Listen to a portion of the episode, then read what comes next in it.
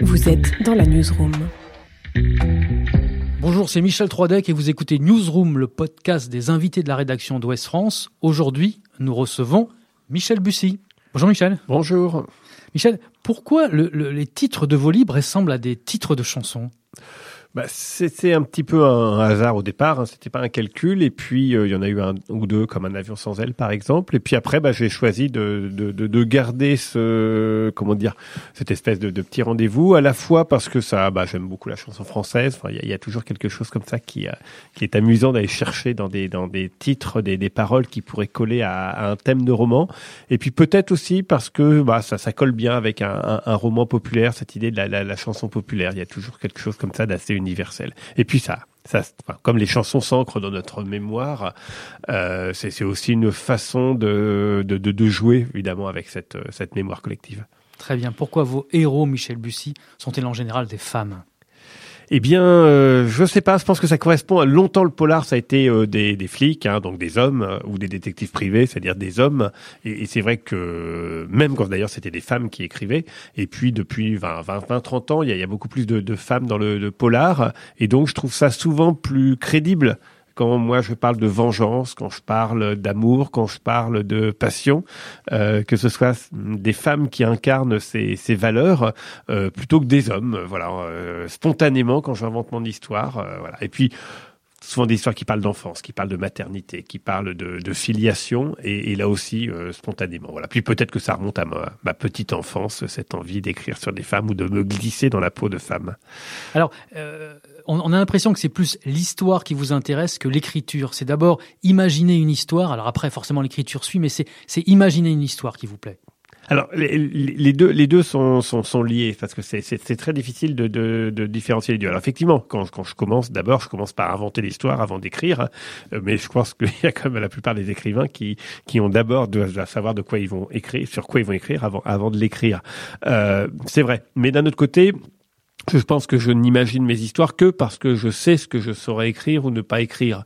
Euh, et, et, et, si parfois j'invente des histoires qui peuvent apparaître extrêmement euh, complexes, tordues, avec des twists exceptionnels, enfin des twists comme ça un peu un peu étonnant, euh, c'est parce que je sais que je peux les écrire. C'est-à-dire que euh, d'autres pourraient, d'autres écrivains pourraient avoir la même idée que moi, euh, mais ne, ne, ne, vont pas se lancer dans l'aventure parce que ils, ils, seront persuadés de ne pas pouvoir les, les, écrire. De même façon que moi, il y a tas d'histoires que j'adorerais peut-être écrire, mais je vais, je vais, je vais m'interdire. Donc, je pense que vraiment, si j'écris ces histoires, c'est parce que entre guillemets, je, je sais les écrire, ou peut-être que j'ai le style qui permet de les écrire, ou la, ou la façon de d'organiser le, le, roman. Donc voilà, donc faut pas, enfin faut jamais oublier euh, ça. C'est voir comme on dit, euh, parfois on dit un chanteur et ça va être un chanteur à texte.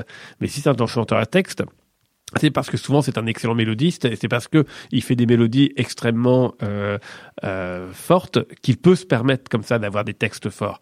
Euh, si c'était un mélodiste absolument lamentable, eh bien les textes ils n'existeraient pas. Donc donc faut pas oublier que si on a des histoires fortes, c'est avant tout aussi parce que le, le style permet de les écrire. C'est quoi un twist, Michel? Un twist, alors c'est pas seulement un rebondissement, c'est-à-dire que un, dans toute histoire même d'ailleurs pas que policière, hein, dans toute histoire généralement, faut qu'il y ait des rebondissements, c'est-à-dire des, des, des, éléments de surprise. Euh, et un, un, un, twist, c'est une surprise euh, tellement forte qu'elle remet en cause euh, l'essentiel de ce qu'on a lu auparavant. C'est-à-dire le, le, le, twist doit vraiment être déstabilisant. Euh, et, euh, et, donc le, le, bon twist, je dirais qu'il y a deux ingrédients, c'est à la fois de donner envie de relire ce qu'on a déjà lu pour vérifier si vraiment euh, c'est possible, si on n'a pas n'est pas passé à côté. Donc, il y a cette envie de revenir en arrière. Et puis le twist doit, doit quand même avoir un effet émotionnel très fort. C'est-à-dire, c'est pas juste le, le, le, lapin qui sort du chapeau du magicien. C'est euh, un effet d'émotion qui fait que généralement on garde de, la, de sa lecture un souvenir précieux et donc le tweet doit être au service. Euh, il peut faire peur, il doit émouvoir, il doit pourquoi pas faire rire, il doit euh, remettre en cause. Enfin, voilà, le, le, twist donne un dit quelque chose de, des, des, des, personnages. Le twist est généralement basé de toute façon sur un mensonge, sur un non-dit. Et donc quand il y a la révélation, c'est comme si vous avez un secret de famille et qu'un jour vous avez toujours vécu dans une certitude et qu'un jour euh, votre famille vient vous révéler un secret, ça, ça, ça va provoquer une émotion évidemment très forte. Et donc, c'est le twist, a priori, c'est un procédé littéraire qui permet de générer cette émotion et donc ce, ce souvenir-là. Le, meilleur twist, c'est quand le, le, livre tombe des mains. Quoi. Voilà, c'est que. Voilà. Le, le twist, c'est l'école Agatha Christie ou c'est d'autres auteurs qui ont vraiment amené ça dans le polar? Eh bien, je sais pas parce qu'en fait, Agatha Christie, c'est pas forcément euh, basé sur le twist. Je pense vraiment Agatha Christie, c'est essentiellement basé sur le, ce qu'on appelle le, le whodunit, hein, qui, qui, a tué. C'est-à-dire que Agatha Christie, c'est vous avez un nombre de coupables possible, un nombre de mobiles, des alibis, et puis au final, il y a c'est un coupable qui est inattendu, mais un coupable inattendu, c'est pas un twist. Non, les vrais twists, pour moi, sont relativement rares dans la littérature. On peut citer un peu Boileau-Narge-Jacques, quand, on en fait quelques-uns, on pense à, Vertigo par exemple, euh, mais c'est finalement relativement rare les, vrais romans complètement basés sur des twists, et, euh, donc c'est ce qui est particulièrement euh, jubilatoire à, tenter. Alors après, il y a des, twists complets sur tout le roman, il y a des petits twists, etc. Mais voilà. Et puis bon, après, faut pas oublier, le, twist, c'est quand même le, comment dire, presque le graal de l'écrivain, c'est-à-dire de dire je noue une intrigue extrêmement complexe, extrêmement touffue avec le lecteur qui se pose des milliers de questions et en une ligne vous dénouez le, nœud. Et, le twist c'était ça c'est aussi ça c'est d'essayer d'arriver à avoir la, solution la révélation la plus limpide la plus rapide possible euh, qui laisse le lecteur euh, complètement alors évidemment on n'a pas tous les jours une idée de ce type là est-ce que vous avez plusieurs idées d'histoire d'avance? Oui, oui, oui, euh, beaucoup, même trop. à la fois j'ai les, les, plus anciennes et puis j'ai celles qui se qui arrivent plus récemment et donc je dois jongler entre des très vieilles idées que j'ai pas encore écrit, euh, des choses nouvelles. Parfois, je mixte plusieurs histoires pour en faire une seule. Euh, donc oui, oui, c'est un peu mon problème, c'est que on invente plus vite des. D'ailleurs, j'ai tendance à essayer d'éviter de trop euh, inventer de nouvelles histoires parce qu'après ça crée une sorte de, frustration de, de, partir sur une histoire dont je sais que je ne pourrais pas l'écrire tout de suite ou avant euh, ou avant très longtemps et, euh, et donc j'essaye de de me concentrer sur déjà la, le, entre guillemets le stock d'histoires que j'ai déjà plutôt que d'en inventer d'autres. Est-ce que pour vous le polar français a quelque chose de différent que les autres polars? Oui, je pense. Alors après, faut pas. Il est, le polar français, il est, d'une excessivement excessive euh, diversité. Euh, et puis notamment, il s'est mis au thriller depuis à peu près Granger, enfin Chatham et, et d'autres. Et puis maintenant, on a, on a Franck Tillier et d'autres qui qui, qui qui, qui en sont les, les, les, tenants. Donc il y a cette dimension de, de thriller euh, presque, je dirais, classique avec une école française. Il y a évidemment une grande école du, du, du polar noir euh, en France, euh, donc politique, euh, social, qui, qui, qui, qui est pas celui qui se vend le plus, mais qui est extrêmement présent et euh, est très lu par les, les, fans de polar, et ça depuis au moins 50 ans, hein, de ce qu'on appelle le néo-polar.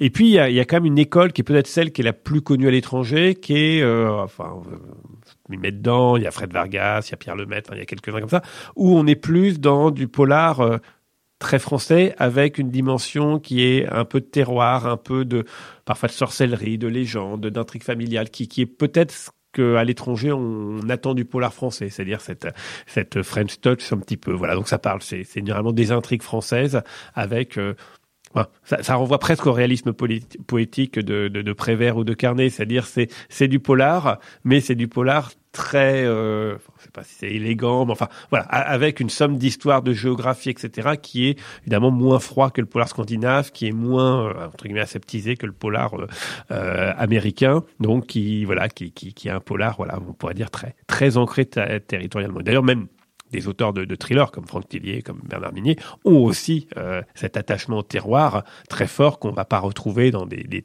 des, polars américains qui sont généralement situés dans des grandes métropoles euh, de façon assez neutre.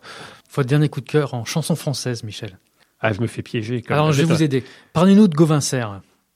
Gauvin Serre, non, c'est une superbe expérience parce qu'effectivement j'avais écrit un roman, enfin un roman dans lequel il y avait une chanson. Euh, cette chanson, j'avais souhaité la mettre en musique euh, et donc tout de suite mon, mon éditeur a proposé à Gauvin Serre, on s'était rencontrés comme ça sur une soirée de, de conférence, il a tout de suite dit oui alors qu'il bouclait son album euh, Les Oubliés. Donc il l'a mis en musique sur une très jolie musique d'ailleurs. Et donc ça c'est à la fois une, rencontre euh, presque évidente et, et, une comment dire et donc ça ça, ça s'est fait. Voilà, j'ai adoré enregistrer avec lui, revoir les paroles pour que tout colle bien. Et puis au-delà de ça, je trouve que c'est très chouette parce que Gauvin c'est une, une, très belle personnalité. Euh, c'est quelqu'un qui humainement est, est, adorable et voilà. Enfin je veux dire s'il écrit des romans, il serait un écrivain, un, un romancier populaire. Donc outre son talent et son talent d'écriture, il y a aussi cette, enfin voilà, je crois qu'il n'y a pas de hasard dans les rencontres, c'est-à-dire qu'à un moment donné, les rencontres se font parce que on, parle à peu près la même langue et on est à peu près, on a le même respect des lecteurs ou lui de ses, de, de ses auditeurs ou de ses des gens. Donc voilà, donc non, non c'est une très belle rencontre, même si évidemment lui il écrit ses textes, donc c'est pas, il n'a pas spécialement besoin de parolier, donc ce sera sans doute un, on reste en contact, mais euh, sans doute que je n'écrirai pas d'autres chansons pour lui. Mais ça vous dirait d'écrire des chansons? Ah, j'adorerais, j'adorerais. Euh, c'est un truc euh, vraiment que que, que j'aime beaucoup, que je pense que je sais faire. Enfin, je l'ai fait beaucoup pour des amis, pour des choses comme ça. Après, la difficulté, c'est une difficulté quand même générationnelle parce que voilà, je pense que les les les les, les, chanteurs d'aujourd'hui ont envie d'écrire leurs textes, voilà, ou ils n'ont pas forcément envie qu'un mec de 56 ans leur écrive leurs textes. Donc il y a une question de génération. J'aurais adoré avoir un Stouchon ou un Cabrel, voilà. Mais enfin, ou plutôt un Woolsey. Mais bon, après, pourquoi pas S'il y a un, un, compositeur qui, a envie de texte, je serais ravi ravi d'écrire pour lui. Mais oui, mais, je me rends compte, voilà, qu'il y a vraiment un effet générationnel. C'est-à-dire que d'ailleurs, c'est pour ça que je n'ai pas pu répondre tout de suite à la question. C'est-à-dire que finalement, les, les ce que ce que j'écoute, c'est souvent des choses qui, sont de ma génération, qui, qui datent un peu, et je me sens un peu déconnecté, même si j'écoute des trucs que j'aime bien. Je me sens un peu déconnecté de l'écriture euh, qui semble fonctionner. Voilà, on aurait pu citer des Vianney, des Julien Doré, etc.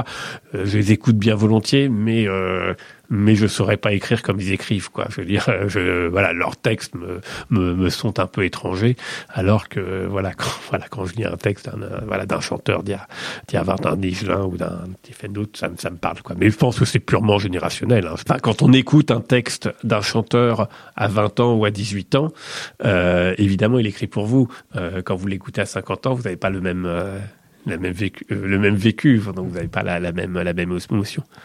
Merci Michel. Merci. Newsroom.